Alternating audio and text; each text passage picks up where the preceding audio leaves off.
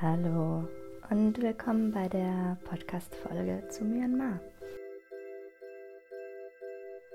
Ja, eigentlich ist das Ziel, euch in Zukunft ein bisschen mehr über die Podcasts auf dem Laufenden zu halten und es ein bisschen tagesaktueller zu machen. Aber wir haben tatsächlich die letzten Wochen, besonders die ersten Wochen in Myanmar, dazu genutzt, Urlaub zu machen und uns ein bisschen von den Strapazen der vorangegangenen Monaten zu erholen. Und ähm, deswegen gibt es Myanmar jetzt als eine Folge, beziehungsweise vielleicht auch zwei. Wir werden mal schauen. Und ähm, ja, dann versuchen wir so ab Ende Thailand vielleicht einmal pro Woche einen Podcast für euch zu machen. Und ich würde sagen, wir, wir starten mit Myanmar und wir starten mit Mandalay. Und was wir auf jeden Fall sagen können, ist, ähm, dass wir die komplette Reise über Myanmar ähm, unglaublich viele herzliche und liebevolle Menschen kennengelernt haben. Sei es die Guides, die ähm, mit uns Touren gemacht haben und uns ihr Land gezeigt haben, sei es nur die Dame vom Shop nebenan, wo wir unser Wasser gekauft haben, sei es ein Restaurantbesitzer, bei dem wir gegessen haben. Wir haben wirklich durchweg positive Erfahrungen gemacht und haben auf unserer kompletten Reise durch Myanmar keinen einzigen unfreundlichen Myanmarer kennengelernt. Was wir auch festgestellt haben, ist, dass die Myanmarer ganz, ganz doll neugierig sind, was wahrscheinlich auch daran liegt, dass ähm, das Land vor nicht allzu langer Zeit erst äh, die Grenzen für Tourismus in dem Sinne geöffnet hat und die Myanmarer nicht so gewohnt an Tourismus sind und ähm, die mindestens genauso neugierig auf uns wie wir auf sie sind. Und das führte auch dazu, dass wir auf sehr, sehr vielen Selfies gelandet sind, Während wir eigentlich dabei waren, uns ihre Land anzuschauen, waren die teilweise dabei, uns so ein bisschen heimlich zu verfolgen, bis sie sich dann getraut haben, uns zu fragen, ob wir mit auf Selfie können.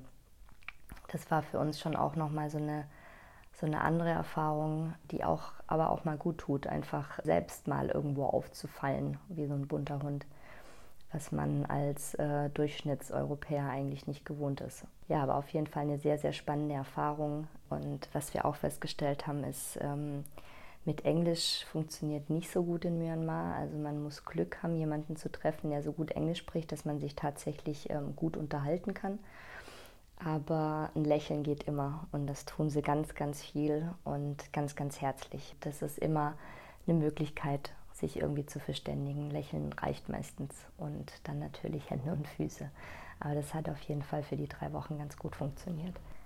Was wir auf unserer Reise auch erfahren haben, war auf jeden Fall eine etwas andere, ich würde mal sagen, politische Sicht auf die Dinge und auf Myanmar, während wir gerade in den deutschen Medien ganz, ganz viel Kritik an der Lady in Myanmar. Verzeiht bitte, dass ich den Namen nicht ausspreche, aber ich glaube, es würde nicht funktionieren.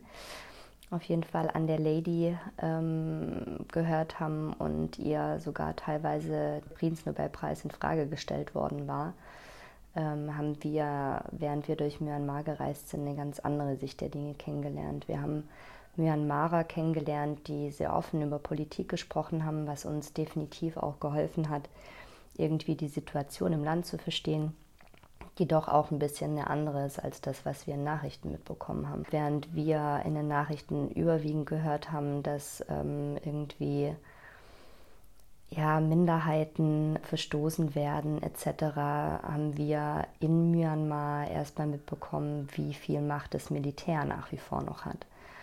Auch wenn sie offiziell nicht mehr Machtinhaber sind, ist es nach wie vor so, dass sie sehr, sehr ähm, machtvoll sind und eigentlich in jedem Department, in, in jeder Institution, ähm, die irgendwie wichtig ist in Myanmar, immer noch Posten sitzen haben und es nach wie vor sehr, sehr schwer ist, Dinge durchzukriegen auf einer Regierungsebene, denn auch da hat das Militär nach wie vor eigentlich die wichtigsten Positionen inne und ist immer noch ähm, in der Lage dazu, im Grunde genommen alles abzuwehren, was ihnen nicht in Kram passt.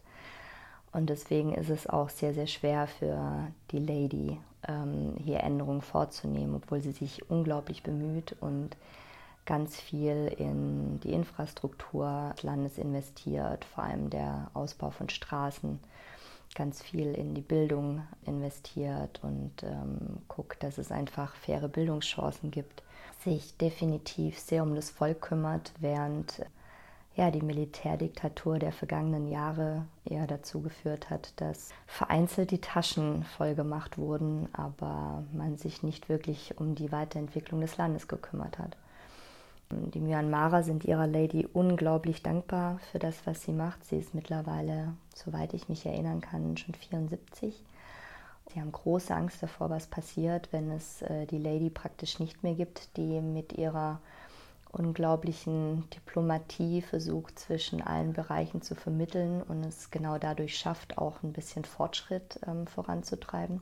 Ja, die Menschen sind ihr unglaublich dankbar für das, was sie für sie tut und was sie fürs Land tut. Und dass sie praktisch das Interesse und das Land vor ihre eigenen Bedürfnisse stellt, weil wir auch mitbekommen haben, dass ähm, natürlich ihre Familie, also ihr Mann und ihre Kinder in England sind, die nicht mehr einreisen dürfen. Auch da hat das Militär ihre Finger drauf und äh, sie auch befürchtet, dass wenn sie ausreist, sie nicht mehr einreisen darf nach Myanmar. Ja, ist auf jeden Fall eine sehr, sehr schwierige Situation.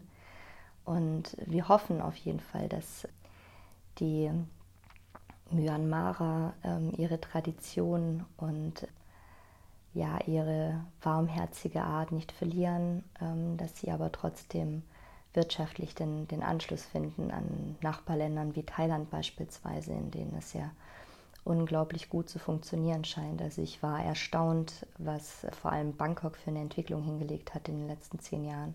Völlig fasziniert davon, wie Bangkok mittlerweile zu einer Weltstadt geworden ist und man durchläuft und man sich vorstellen könnte, dort zu leben und zu wohnen, was ich mir vor zehn Jahren hätte nicht träumen lassen können mit dem ganzen Dreck und den vielen Ratten auf der Straße. Es hätte für mich nicht funktioniert und heute ist es eine absolut schnieke Stadt, äh, komplett herausgeputzt. Ja, da ist Myanmar schon noch sehr, sehr ursprünglich, was aber natürlich auch den Reiz ausgemacht hat, durch äh, Myanmar zu reisen. Hygienestandards, da musste man doch schon sehr, sehr oft äh, mindestens zwei Augen zudrücken.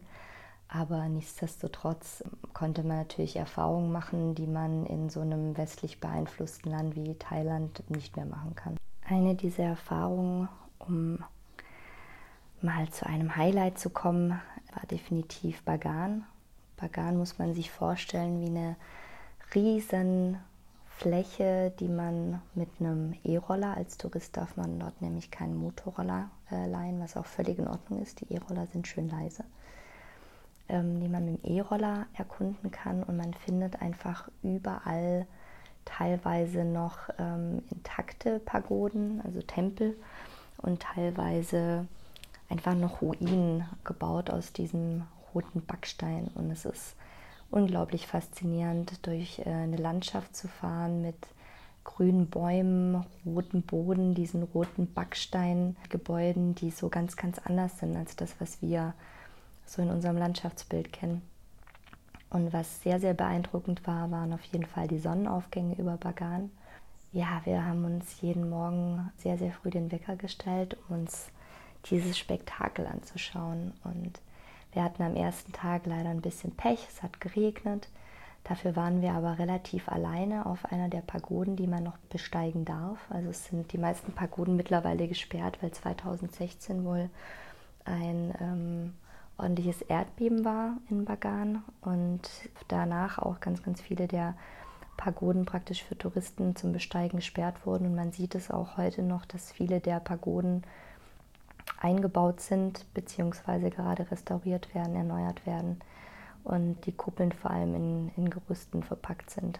Aber nichtsdestotrotz haben wir noch eine der Pagoden gefunden und sind dann da hochgeklettert und waren da am ersten Morgen eigentlich fast alleine. Da waren nicht mehr nicht viele Leute außer uns da. Es war natürlich der erste Morgen auch nicht so, so spannend, weil es bewölkt war und die Sonne sich leider erst hat blicken lassen, nachdem sie schon relativ hoch stand. Das heißt, wir haben diese magische Morgenatmosphäre so ein bisschen verpasst.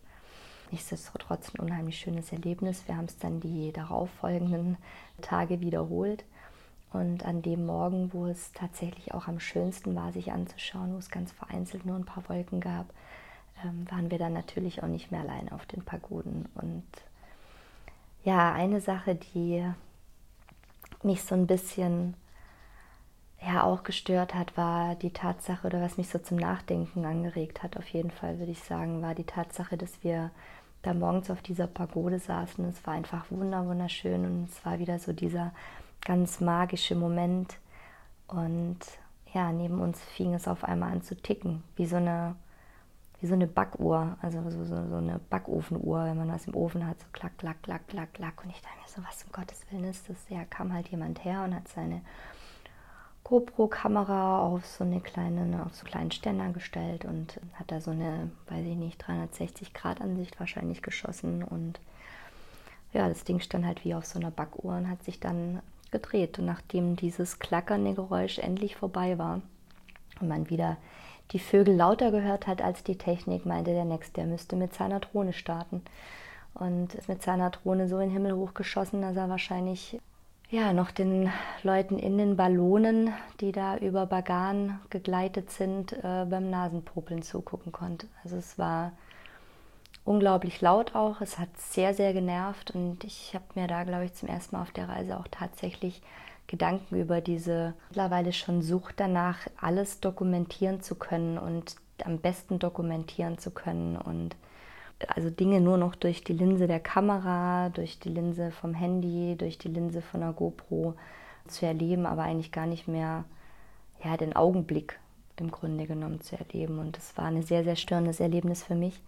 Und ähm, ich glaube, es hat sich bei mir auch ein bisschen was getan, hat dazu geführt, dass ich ab dann auch weniger die Kamera rausgeholt habe tatsächlich und mir fünfmal überlegt habe, ob ich die Sachen gerade einfach so in Erinnerung behalten will oder ob es für mich so ein Augenblick ist, der eines Bildes bedarf, weil ich schon auch noch Fotografie so ein Stück weit immer mehr auch für mich als eine gewisse Art und Weise sehe, mich kreativ auszudrücken, weil ich vielleicht irgendwelche Ausschnitte sehe, die ich besonders spannend finde, die ich genau so aber auf einem Foto festhalten will. Also ich habe ich bin, glaube ich, ein bisschen weg davon, ähm, Momente und Erlebnisse einfangen zu wollen, weil ich glaube für mich, dass Bilder das gar nicht wirklich ausdrucken können, sondern eher so hin zu Fotografie als ähm, ein kreativer Impuls, weil genau dieser Ausschnitt in dieser Fotografie irgendwie gerade spannend ist oder mich irgendwie anspricht. Ja, das war so eins der Erlebnisse in Bagan und so Gedanken, die sich da auf jeden Fall abgespielt haben, auch bei Tom, der die Drohne und äh, das Klicken nicht äh, minder störend fand als ich. Ähm, wir haben tatsächlich seitdem viel, viel weniger Bilder gemacht, viel genauer hingeschaut, wenn wir Bilder gemacht haben und viel bewusster die Ausschnitte gewählt. Wie das aber in Bagan sich angehört hat, ohne das klickende Geräusch und wie so ein Morgen in Bagan war, das ähm, lasse ich euch jetzt hören, bevor ich euch dann in der nächsten Folge von unserem zweiten Highlight erzählen werde und ein bisschen vom Buddhismus und ähm, von vielen Tempelbesuchen, die wir gemacht haben. Dann bis zum nächsten Mal.